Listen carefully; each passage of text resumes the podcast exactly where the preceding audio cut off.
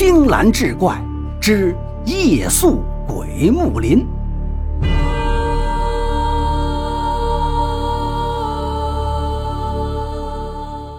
话说杨成行至道州的时候，夜已黄昏，天边黑云滚滚，城内狂风大作，似乎正酝酿着一场暴雨。杨成走在城里，不觉暗暗心惊。不知为何，这城内百姓的脸上均是一副呆滞绝望的神情。出了道州，便是一片苍郁的林子。此时风刮得更大了，吹得林中翠叶纷纷早夭而落。杨成只觉得一件物事被风吹到脸上，接下一看，竟是半张烧剩的冥纸。杨成吓了一跳，慌忙转身欲返，不料却见林中树上布满了无数只蓝幽幽的眼睛。那些眼睛在狂风中忽明忽暗，冷冷地盯着杨成。杨成顿时觉得鸡皮疙瘩由手足而起，直窜上后脑，眼前一黑，就晕了过去。杨成再次睁开眼睛的时候，天已大亮。他昏沉沉地揉了揉眼睛，陡然看到一尺余外有一双布满血丝的泛黄眸子。他一下想起昏倒前之所见，慌忙爬起，连连惊叫夺门欲出，却听见身后一个声音缓缓说道：“老身吓到相公了，真是对不住啊。”杨成转过头来，发现一位面色苍白、瘦骨嶙峋的老妇人。杨成连忙作揖道：“原来是老人家救了小生，小生方才失礼，罪过罪过。”老妇人似笑非笑地咧了咧嘴角，道：“相公想必饿了，待老身去为相公准备吃食。”不一会儿，老妇人便将一碗黑乎乎的汤面放到杨成面前。杨成稍一扶手，就闻到一阵异常浓郁的草药味儿。小试一口，更觉腥臭无比，实在难以下咽。那老妇人柔声道：“此林常年瘴气缭绕，这种药汤虽难闻了些，却有助于防止瘴气侵体。”杨成只得硬着头皮将汤面吃了。老妇人像是松了口气，心满意足地把碗筷收走了。杨成无意中瞥见他的脸上掠过一丝狡黠的笑意，确定老妇人已然走远后，杨成马上转身抠喉，将所食汤面全都吐了出来。杨成是道州捕头邝良的远房侄子。最近几个月，道州连发数桩离奇失踪案件，失踪之人形形色色，既有商人凌啸，也有街头恶霸张四。受害者家属并未收到勒索书信。邝良带着一众捕快，经多方查访，均无甚收获。数天前，正逢刺史大人宋岳松寿辰，宋大人在府中大摆筵席，城中权贵齐聚，宾主同欢，热闹无限。突然，门外闯进一个蓬头垢面、满身恶臭的疯汉，不断惊呼道：“眼睛，眼睛，是他们，是他们索命来了！”捕头邝良见状，急忙上前欲把此人驱走，却听宋大人喝道：“慢着，此人莫不是灵贵？”邝良定睛一看，眼前疯汉果然是本地陶瓷富商林啸的心腹林贵。宋大人在邝良身边沉声道：“把他带到我的书房。”酒席散后，宋岳松回到书房，耐着性子问了半天，林贵才疯疯癫癫地说出：林啸失踪之前曾到过城外林中。宋岳松当即叫来邝良，命其三日之内侦破此案，否则严惩不贷。况良无奈，只得写信请曾破获多宗大案的侄儿杨成前来相助。待到夜色深沉，杨成方从房间走出，四处查探。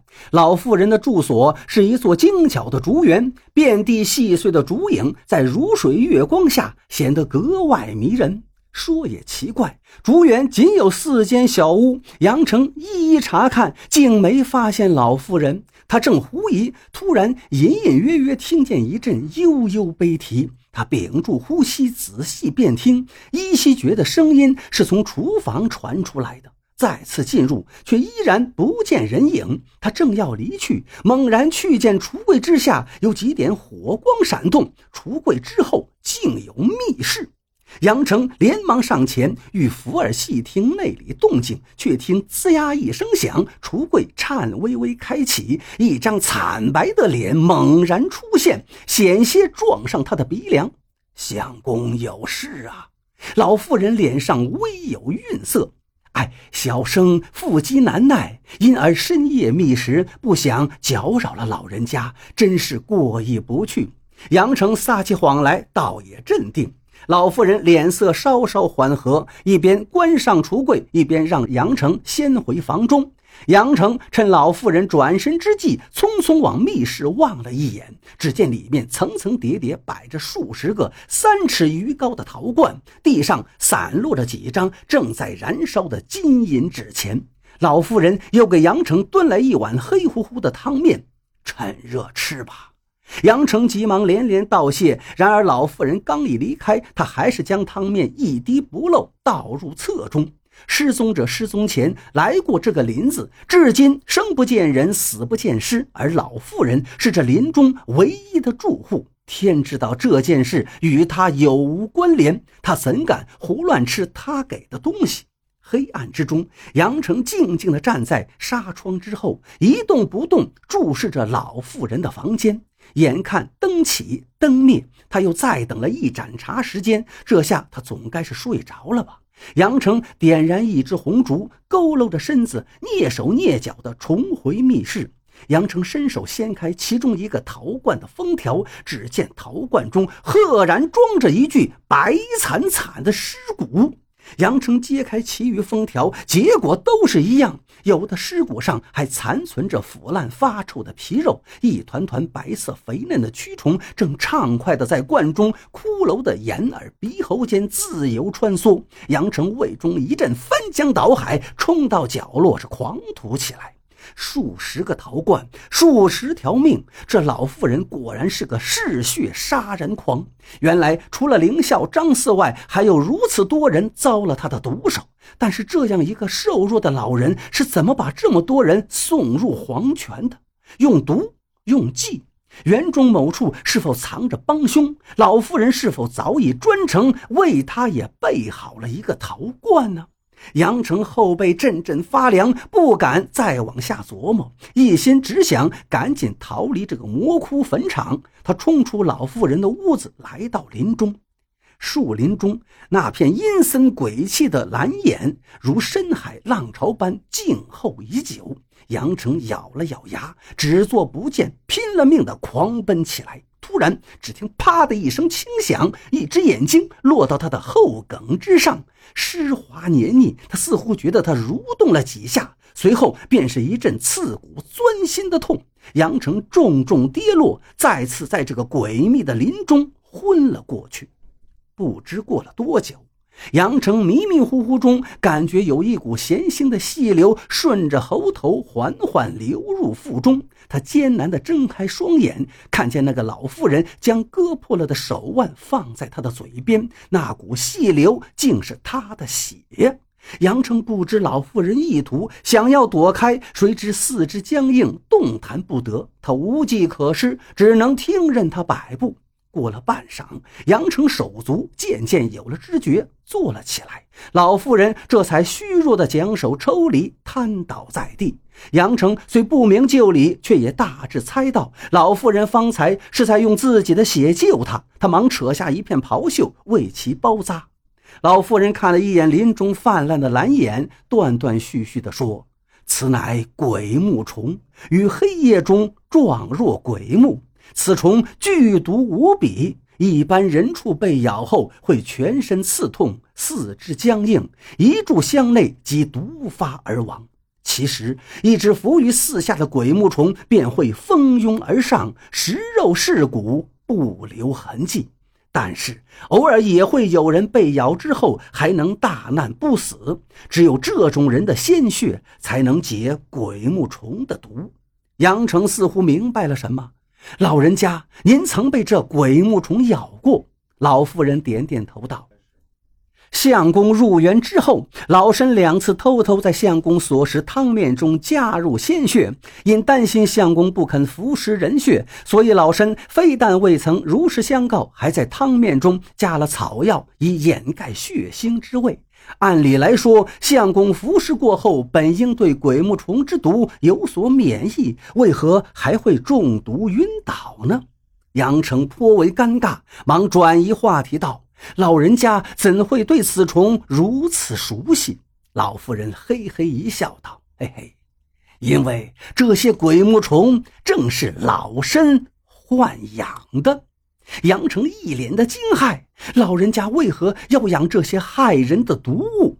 老妇人并不答话，而是叹了口气，问道：“相公可知何谓道州土贡？”杨成一愣：“道州多产侏儒。”吾皇要求道州以侏儒为贡，年年进献。老妇人凄然点头道：“没错，但是道州哪来这么多侏儒？道州刺史只知逢迎皇帝，丝毫不以百姓为念。”相反，为了加官进爵，他们甚至指使街头恶霸张四之流四处偷盗拐带孩童，再命陶瓷商人凌啸之辈专门定制一批三尺余高的陶罐，然后便将好端端的孩童放在陶罐里，只露出脑袋，控制其生长，人为制造侏儒来进贡。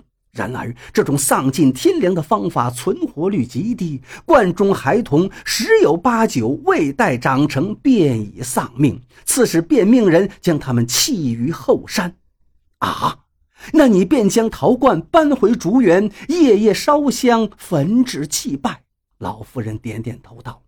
多年前，我的三个幼子相继失踪，我明知是那帮畜生所为，却深冤无门，一时悲愤跳崖自杀。后来非但未死，还在谷底发现了这些宝贝。那天起，我便将他们好好豢养起来，依次将凌啸、张四这些爪牙诱入林中，亲眼看着他们被鬼木虫一点一点啃噬殆尽。这才稍解我心头之恨，可惜，可惜呀，一直没能将罪魁祸首宋月松。老妇人说完便晕了过去。杨成上前一探鼻息，才知老妇人已然先逝。杨成这才明白了，为什么道州城内的百姓都是满脸绝望神情。说不定他们都失了儿，丧了孙。